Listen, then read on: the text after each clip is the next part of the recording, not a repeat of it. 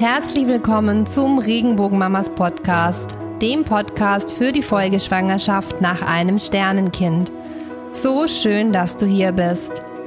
Mein Name ist Kerstin Ziegler. Ich bin selbst betroffene Sternen- und Regenbogenmama, Sozialpädagogin und Coach für die Folgeschwangerschaft. In diesem Podcast teile ich meine persönlichen und beruflichen Erfahrungen der letzten Jahre mit dir und wir erkunden, was die Folgeschwangerschaft so besonders macht. Mut ist Angst plus ein Schritt. Ich würde sagen, los geht's. Hallo und herzlich willkommen zur zweiten Folge des Podcasts. Ich dachte mir, bevor wir in den nächsten Folgen wirklich Deep Dive und auch in die Breite gehen zu dem Thema der Folgeschwangerschaft, wäre es vielleicht ganz sinnvoll, dass wir zuerst einmal über die Sprache sprechen. Denn nicht jede, jeder, der hier zuhört, ist Betroffene, Betroffener und kennt das Wording, was wir Sternenkindeltern in unserem Mikrokosmos so benutzen.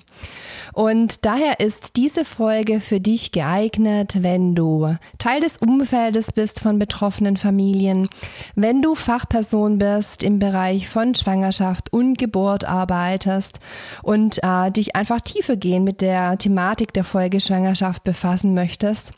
Aber ich kann sie dir ebenso als Betroffene ans Herz legen.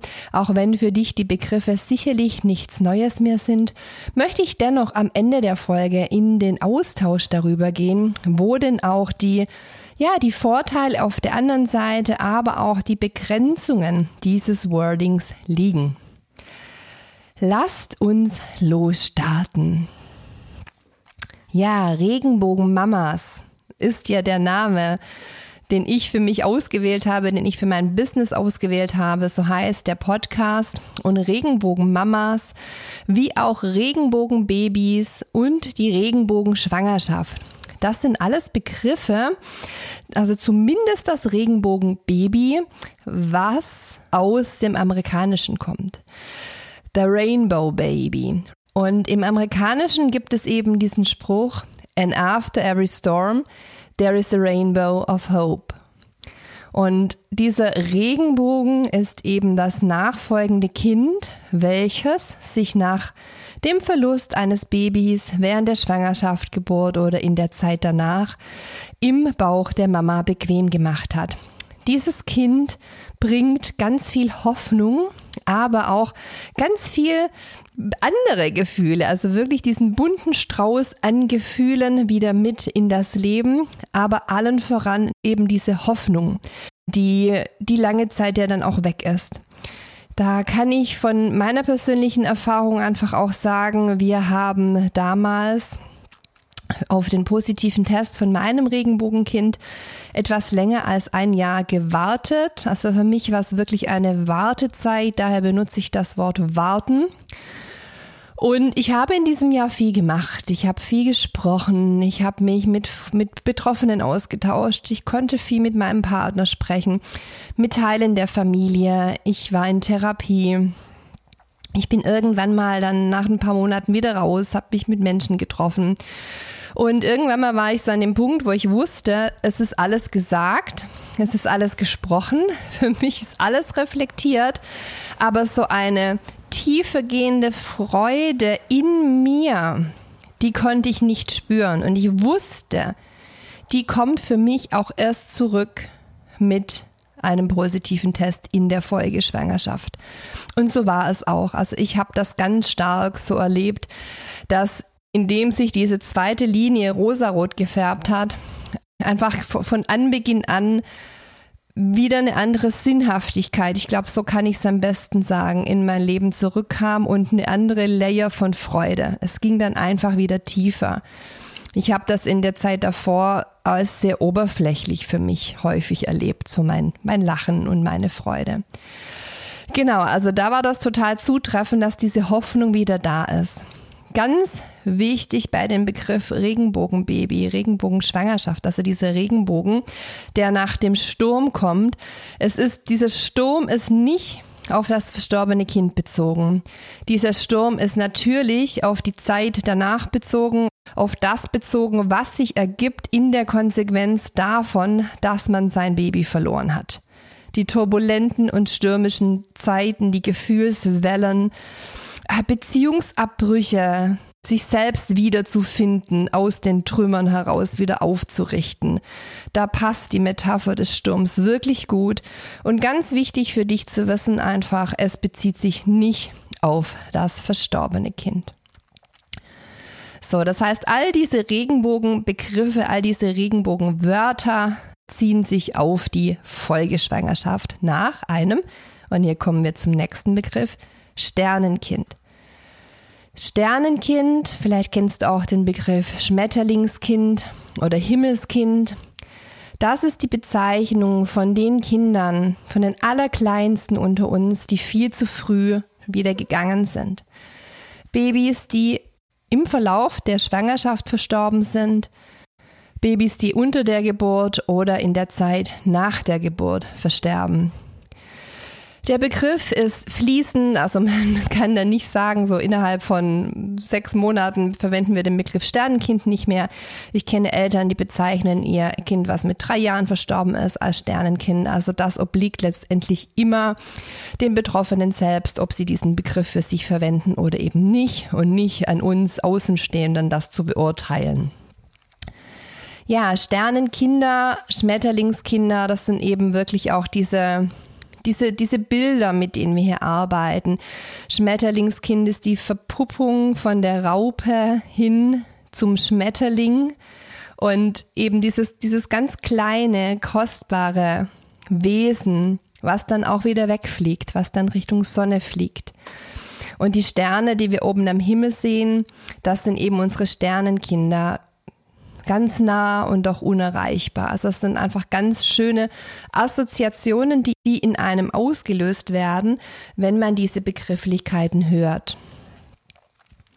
Sternenkind Mama, Sternenkind Papa ist entsprechend eben die Mama oder der Papa eines Sternenkindes. Falls du dich fragst, wie das Kind nach einem Regenbogenkind genannt wird, hier verwenden viele Betroffene weiterhin den Begriff Regenbogenkind, Regenbogenbaby, weiterhin auch eine Folgeschwangerschaft. Wenn wir wieder nach Amerika blicken, gibt es hier auch den Begriff Pot of Gold was ja dann Sinn macht, dass am Ende des Regenbogens eben dann das Töpfchen voll Gold liegt. Also hier auch wieder darfst du für dich wählen, was du benutzen magst. Ähm, und wenn du Betroffene bist oder Fachperson und die Familie, die du begleitest, in der du Angehörige, Angehöriger bist, diese Begriffe benutzt, dann weißt du eben, wovon sie da sprechen. Ich möchte noch auf die beiden Begriffe stille Geburt und kleine Geburt eingehen. Vielleicht hast du das auch schon gehört. Die stille Geburt ist eine Geburt, in der das Baby eben still geboren wird. Das heißt, das Baby ist in der Schwangerschaft verstorben. Und die stille Geburt bezieht sich darauf, dass nach der Geburt eben nicht dieser lang erwartete Schrei des Kindes zu hören ist. Das Baby bleibt still. Stille Geburten in der Begrifflichkeit werden häufig im Kontext gesetzt, so ab 500 Gramm Geburtsgewicht, also so in Mitte der Schwangerschaft, bis dann eben ein reif geborenes Kind.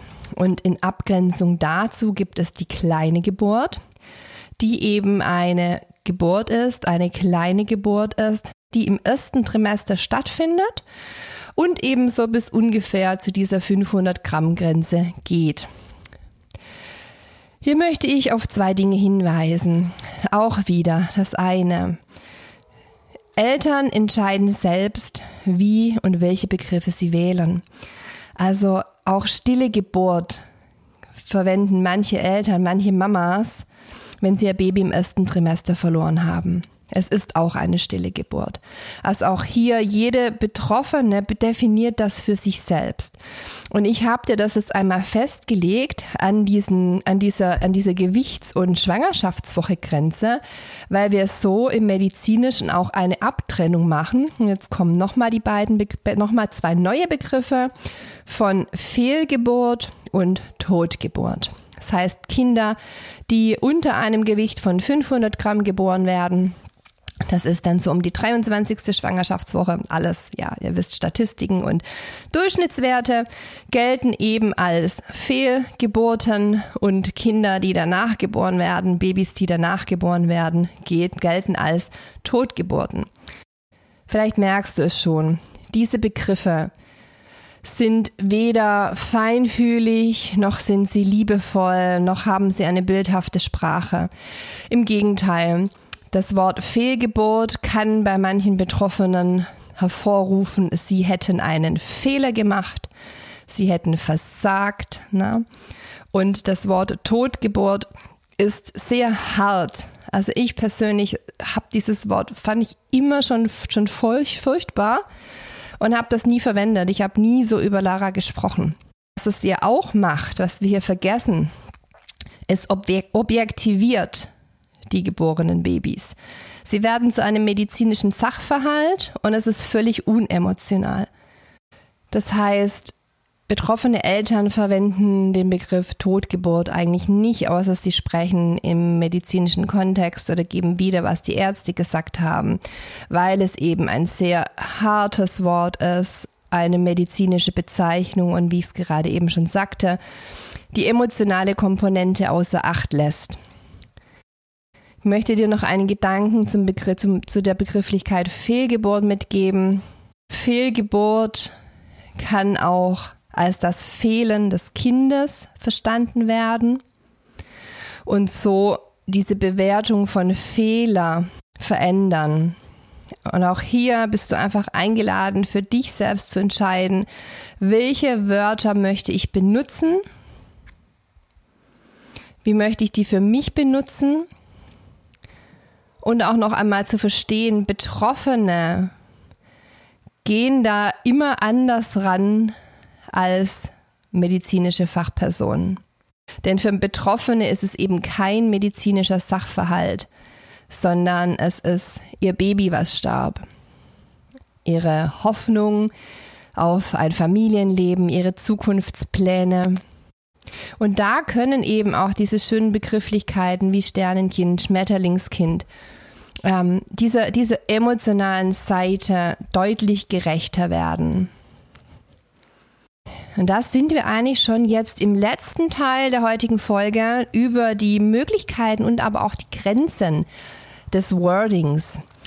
Indem wir die Begriffe wie Sternenkinder, Schmetterlingskinder, Regenbogenkind verwenden, bringen wir sehr viel Liebe in die einzelnen Wörter hinein.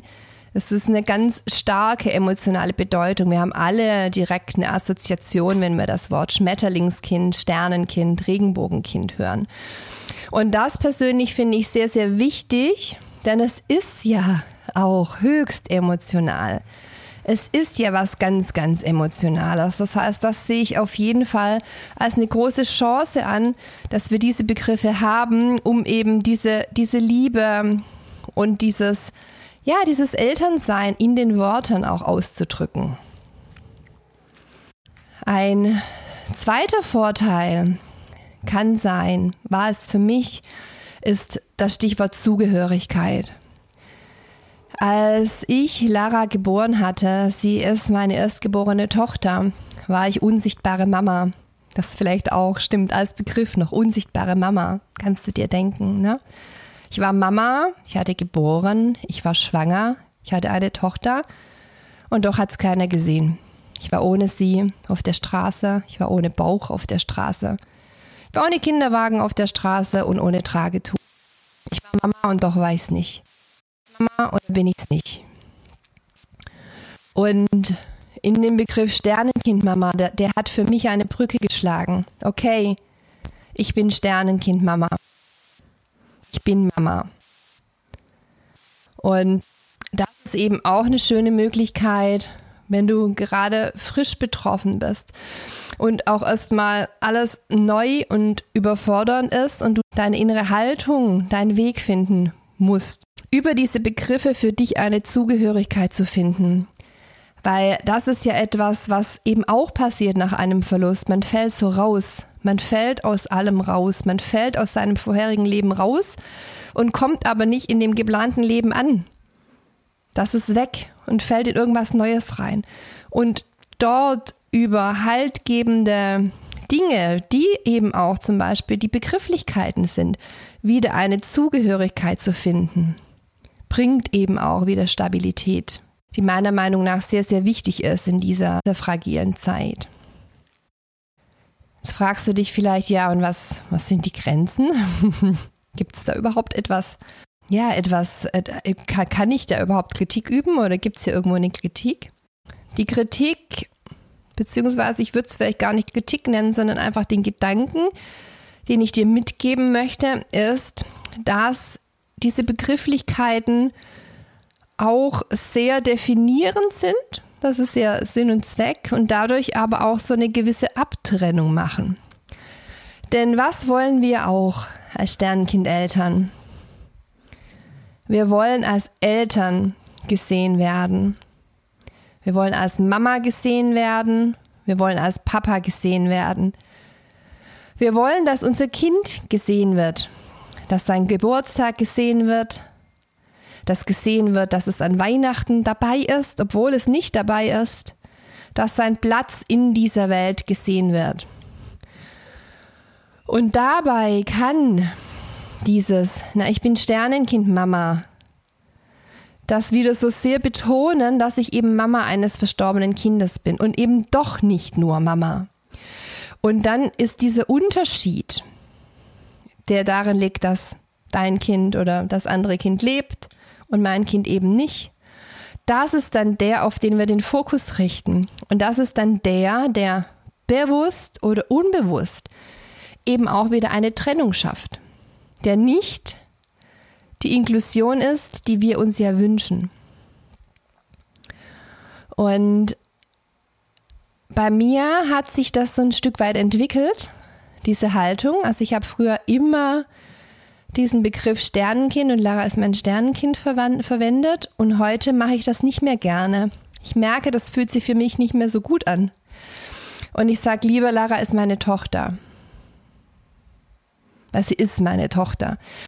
Alles andere ist so, ist für mich jetzt, du musst wissen, Laras Geburt ist sieben Jahre her. Alles andere ist für mich zu sehr beschreibend und zu sehr trennend. Ja, sie ist ein Sternkind, weil sie ist gestorben. Aber ich beschreibe Liana auch nicht so. Ja, Liana ist das Mädchen mit den blonden Haaren und sie trägt gerne Kleider und ne, sie ist halt einfach meine Tochter. Das heißt, es hat sich bei mir entwickelt und das kann sein, dass du, je nachdem, es sind jetzt ganz unterschiedliche Zuhörer, Zuhörerinnen mit dabei, dass du das für dich auch wahrnimmst, vielleicht von Anfang an schon wahrnimmst, vielleicht im Laufe jetzt auch deines, deines Weges wahrnimmst. Und dann darfst du für dich natürlich entscheiden, ne? wie setze ich es um, wie, wie, wie, was benutze ich nun für Begriffe. Und es hat auch so ein Stück weit eben mit diesem Hineinwachsen in, ich sehe mich als Mama an und ich bin eben auch Mama. Ich bin einfach Mama. Und am Anfang war man da oder ist man da vielleicht noch so ein bisschen, darf ich mich Mama nennen? Es ist komisch, kann ich über mein Kind sprechen? Und je mehr man da reinwächst und selbstverständlich darüber spricht, umso mehr benötigt man dann vielleicht diese Wörter auch nicht mehr so. Weil man dann die Wörter benutzt, die schon da sind. Na, also einfach mal so als Gedanke mitnehmen. Das ist gar nicht eine Kritik, die ich übe, sondern einfach Gedanken, die ich anregen möchte, dass du darüber nachdenkst. Und damit wären wir auch am Ende der heutigen Quickie-Folge über die Begriffe rund um die Folgeschwangerschaft. Begrifflichkeiten, die wir hier als Betroffene und die im Sternenkind-Elternkosmos alltäglich sind und ganz normal sind, mit einer Selbstverständlichkeit verwenden. Wir dürfen dabei aber nicht vergessen, dass es für andere möglicherweise nicht so ist. Und da hoffe ich, dass ich dir als Angehörige, Angehöriger, als Fachperson nun den Input an die Hand geben konnte, dass du für dich zum einen verstehst, warum sind die Begriffe, wie sie sind und für dich eben auch wählen kannst, welche Begriffe du benutzt. Ich freue mich, wenn du bei der nächsten Folge wieder mit dabei bist. Alles Liebe, Wenn du selbst betroffene Regenbogenmama bist oder eine Folgeschwangerschaft planst und den Wunsch hast, dich nachhaltig und ganzheitlich zu stärken, dann sieh dich sehr gerne einmal auf meiner Webseite um. Hier findest du mittlerweile ein buntes Angebot an Masterclasses, an Workshops sowie zu meinen beiden großen Intensivprogrammen. Die Webseite findest du unter www.regenbogenmamas.de. Wenn dir der Podcast gefällt, freue ich mich sehr, wenn du mir eine positive Bewertung dalässt oder ihn mit anderen Betroffenen, Angehörigen oder Fachpersonen teilst. Bis zum nächsten Mal, deine Kerstin.